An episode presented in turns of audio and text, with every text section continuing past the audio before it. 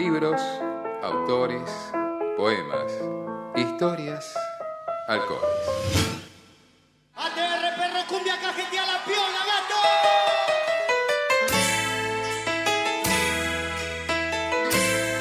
Bebido y leído. Por Patricia González López. El maridaje perfecto en mala en mala.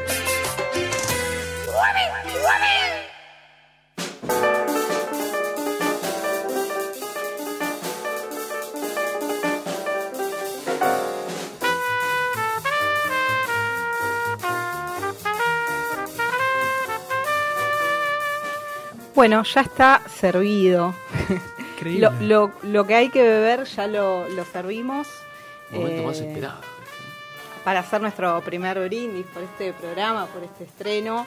Eh, ¿Quieren probar primero? Y les cuento después. Probemos. A la una, a las dos y a las. Prueba, Salud. Joel, claro. Salud. Qué sed que tenía Joel, ¿eh? Sí, yo el Qué sed que tenía Es también una- ahí. Está buenísimo. Es una cata, Joel, poquito. Ahí de a poco. ahí de a poco. Fondo blanco.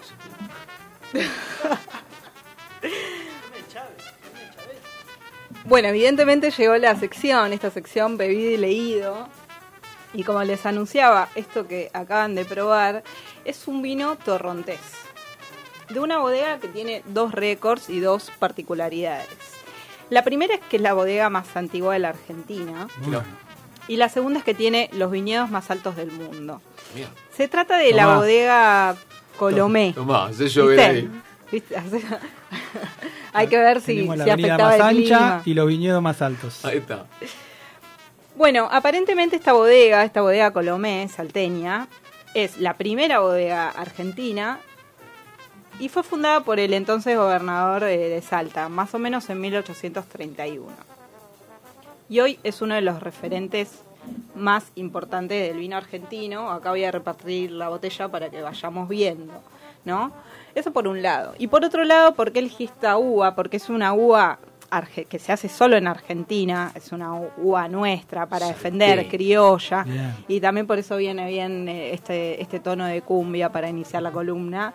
Em, pero bueno, est- esta, esta producción es de Salta, de los Valles Calchaquíes, pero también se produce en Mendoza, en San Juan, en La Rioja, pero dicen que acá eh, salen más ricos.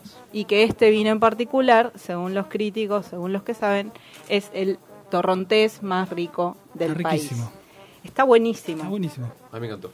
Después viene la parte en que se habla de la acidez del vino y si es, y las notas y el y la ¿Cómo es terminación en boca y qué sé yo, pero lo que podemos decir eh, por ejemplo, ayer ayer estaba chusmeando y, y la bodega decía esto que tiene un sabor redondo, una terminación redonda. Redondo. Y yo preguntaba, ¿no? ¿Qué, qué, qué es esa terminación redondo? ¿Qué significa que es un vino redondo?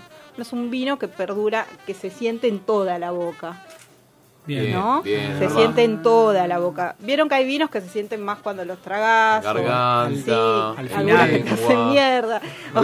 O- o- pero estos hacen muy bien y es muy delicado.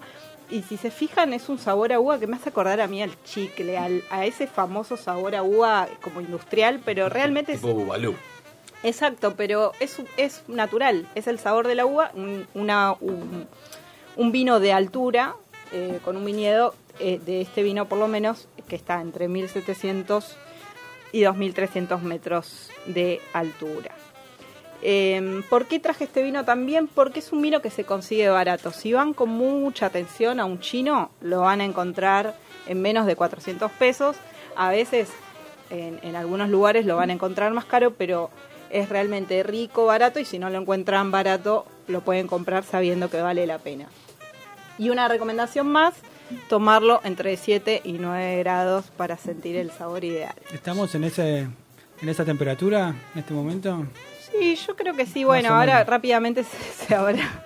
eh, Hace calor. habrá, este- habrá subido la temperatura, pero lo, lo tomamos a una buena a una buena temperatura. Así que bueno, las las y les invito a visitar eh, la página web bodegacolome.com para chusmear este y otros vinos y para probarlo eh, pueden comprarlo en su chino amigo, en su vinoteca de confianza. Así que básicamente quería que sea eh, el vino de bienvenida. El vino de este estreno. Me pareció El vino estreno. Riquísimo. Y bueno, y está leído, ¿no? La parte del- ya lo bebido, ya, ya estamos encaminados. Veo los libros. Tenemos dos libros, pero en particular yo quería hablar eh, de un libro y de una poeta que conocí hace poco en una de las ferias que hizo el Centro Cultural Kirchner, hace poco, en la semana de Nosotras Movemos el Mundo, ya por principios de marzo. Y, ahí me encontré cuando, cuando fui a recorrer la feria con una poeta, editora, tallerista, eh, que se llama Gaby Mena. Gaby Mena eh, es una genia, tiene muchos proyectos, es una gestora cultural bastante importante. Eh, tiene unos libros, o sea, la conocen más por eh, el colectivo feminista Somos Centelleantes, que en todas las instancias de lucha por la legalización del aborto hizo varias producciones de libros con antología de poetas por el aborto legal eh, y estuvieron recorriendo mucho y luchando mucho desde la literatura para conseguir esta, esta ley que, que nos regalaron en diciembre del año pasado. Eh, bueno, ella tiene la editorial Todos Leemos, en realidad es Todos Leemos con una, con una X que les invito a, a conocerla. Eh, Todos donde se- leemos. ¿Cómo? Todos Todos, leemos. leemos. con X, lo, Sí. lo encuentran en, en Instagram con, con X.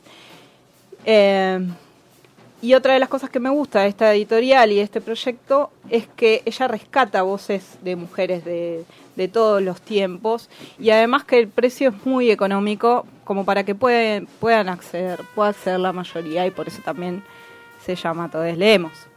Eh, así que, bueno, ahora vamos a, a este libro en particular, esta plaquette, donde me encontré con la historia y la obra de Ana Akhmatova, una poeta rusa legendaria, muy importante, que fue una de las poetas silenciadas por Stalin. Eh, ella tenía prohibido publicar, pero a pesar de eso, todos los soldados rusos sabían sus poemas de memoria. Este libro es muy lindo, les va a encantar cuando se los reparta. Eh, tiene la introducción y epílogo de Juan Forn A la mierda. y eh, una, la selección de, de poemas elegidos, por supuesto, por, por Gaby Mena, que ya habían sido traducidos por Natalia Litvinova, que es una poeta, traductora, editora, eh, que nació en Bielorrusia y vive en Buenos Aires, una gran gestora cultural. Así que los invito, las invito, les invito a escuchar a, a Ana para empezar a, a adentrarnos en este mundo de Ana Agnatova. La gran poeta rusa Ana Akhmatova nació en 1889 cerca de Odessa, a orillas del Mar Negro, el 23 de junio, noche de San Juan. Estuvo casada con el poeta e iniciador del movimiento acmeísta Nikolai Gumilov y tuvieron un hijo, Lev. En el libro incluí un fragmento de Requiem, uno de los poemas más conocidos de Ana.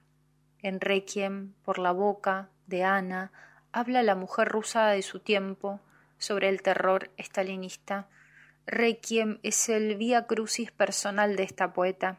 Es la descripción del padecimiento de una época en la que ella y su familia sufrieron una persecución sistemática. Ahí verán que ella relata sus peregrinaciones a las puertas de la cárcel donde estuvo cautivo su hijo Lev. Recomiendo mucho que conozcan los poemas de esta autora. Su poesía está marcada por la contención clásica, a veces es alusiva, otras veces es literal, descarnada, precisa y siempre trágica. De nuevo regresa la hora del recuerdo. Las veo, las oigo, las siento cerca, a la que llevaron apenas hacia la ventana y que ya no pisa su tierra natal, y la que agitando su hermoso pelo exclamó, Estoy acá, como en mi casa. Quiero nombrar a todas ellas, pero se llevaron la lista y no la puedo encontrar. Les tejí un amplio manto de palabras pobres que les escuché decir. Siempre me acuerdo de ellas. No las olvidaré ni con las desgracias nuevas. Y si me tapan la boca cansada, por la que grita mi pueblo hace siglos, entonces que ellas se acuerden de mí en esta víspera del día conmemorativo. Y si mi patria, si a mi patria se le ocurre levantar un monumento en mi nombre, daré mi, mi aprobación, pero con algunas condiciones. No lo hagan cerca del mar donde nací.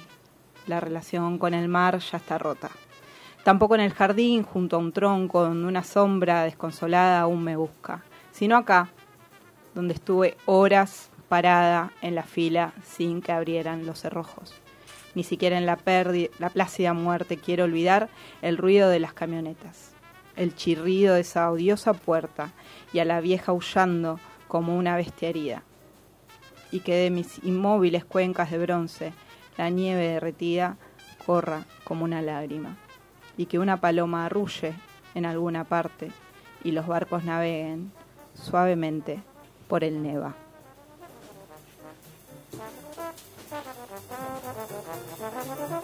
Este es eh, un fragmento del poema Requiem que, que, estaba nombrando Natalia Litvinova en su audio. Le agradecemos por, esa, por ese aporte y les quería contar algo más. Eh, que, ella también adelantó, eh, y, les adelanté antes también, que esta poeta era perseguida, era espiada y tenía micrófonos en su casa. Entonces, ¿qué hacía? conformó un grupo que se llamó Las Calceteras. Eran siete personas de su confianza que iban a su casa y ella dibujaba, escribía sus poemas, se los hacía memorizar y después con una, bueno, simulaban que tejían, hacían ruidos con las agujas y una vez que las personas se memorizaban sus poemas, hacían una seña con la cabeza para dar a entender que ya había memorizado y quemaban, eh, quemaban las hojas en el cenicero. Eh, sí, tremendo, es una historia, es una historia tremenda. Eh, todo esto eh, lo cuenta y lo profundiza Juan Forn en, sus, en los dos textos que están al principio y al fin de este libro. Y después eh, hay mucho más y hay una selección de poemas hermosos, además del que acabo de leer en este libro. ¿Querés decir de vuelta cómo se, cómo se llama el libro? Y... Ana Akhmatova, el libro es Poemas, de Editorial Todes Leemos, con traducción de Natalia Litvinova, y con la introducción y epílogo de Juan Forn. A propósito, vamos a escuchar a Gaby Mena, la editora de esta joya. Ana Akhmatova escribió el Requiem, del que yo hice una selección de poemas entre 1935 y 1940, después de 13 años de silencio. En ese momento ya tenía un marido fusilado y su compañero de vida y su hijo estaban presos.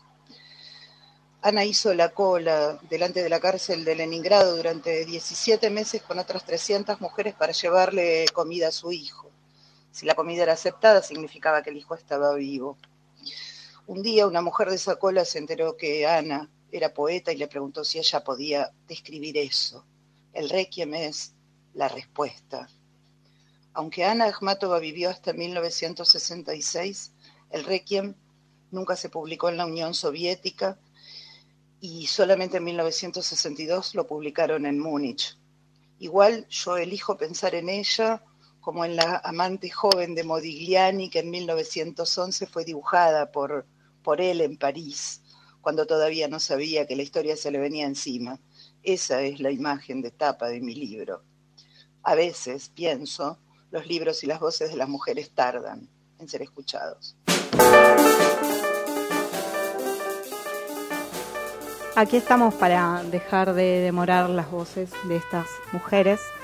Así que mm, para ir cerrando, eh, les quiero leer otro poema un poco más corto, que está en otro libro que editó Años Luz eh, y se llama Retratos de Poetas Rusos.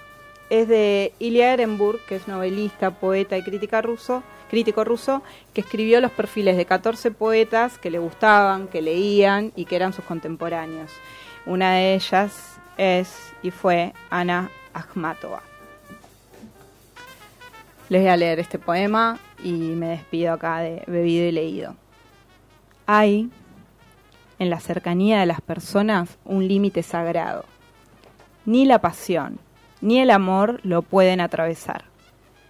Que en el temible silencio las bocas se diluyan y que el corazón se desgarre del amor.